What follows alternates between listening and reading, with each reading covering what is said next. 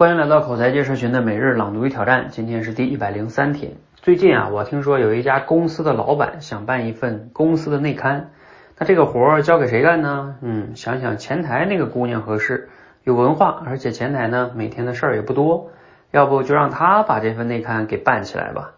结果呢，一说啊，那姑娘不干，理由当然就是觉得这活儿太累，犯不上。这个选择当然也无可厚非。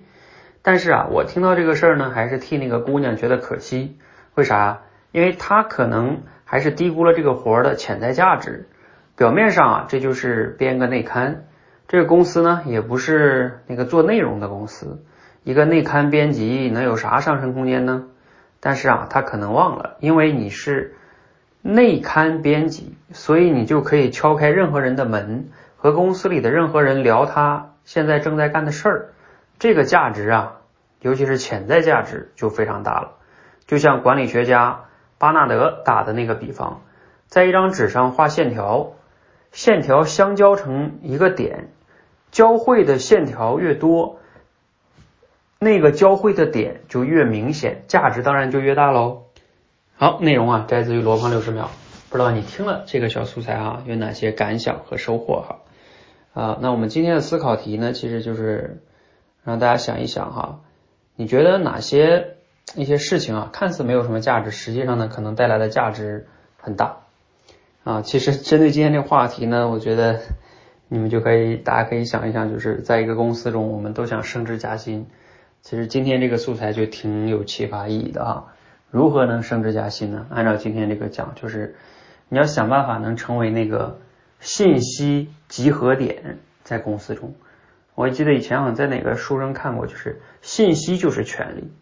你会发现，一个公司它越高层的人，他其实掌握的信息越全面、越深入，对吧？不同的部门、不同的时间维度啊，包括涉及到不同的就是业务线呀等等，他都越高层他了解的越多，而越是基层的人呢，他其实了解的信息就少。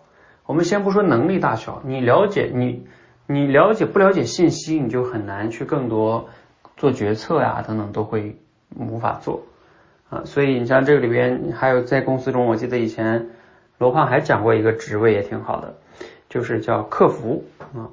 因为你做客服的人哈，就是每天他有人投诉嘛，每天有不同的客户投诉投诉产品，然后你可能要去找不同的部门去反馈，你也能更好的了解这家公司在做什么。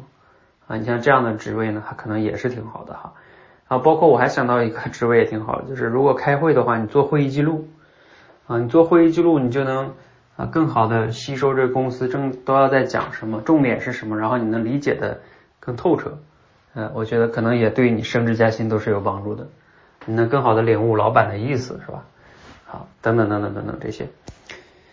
啊，总之嘛，今天就简单说这么多吧。嗯，我们在公司中要想升职加薪，想一想你怎么能成为那个信息的交汇点啊？你可以从你们部门啊的会议记录开始，又或者说你选一个工作，可以选一个这样的客服，还或者什么哈，只要你用心，你你自己就能获得更多的信息啊，你有可能就能给老板呀，给你的上级带来更好的决策的价值、参考的建议。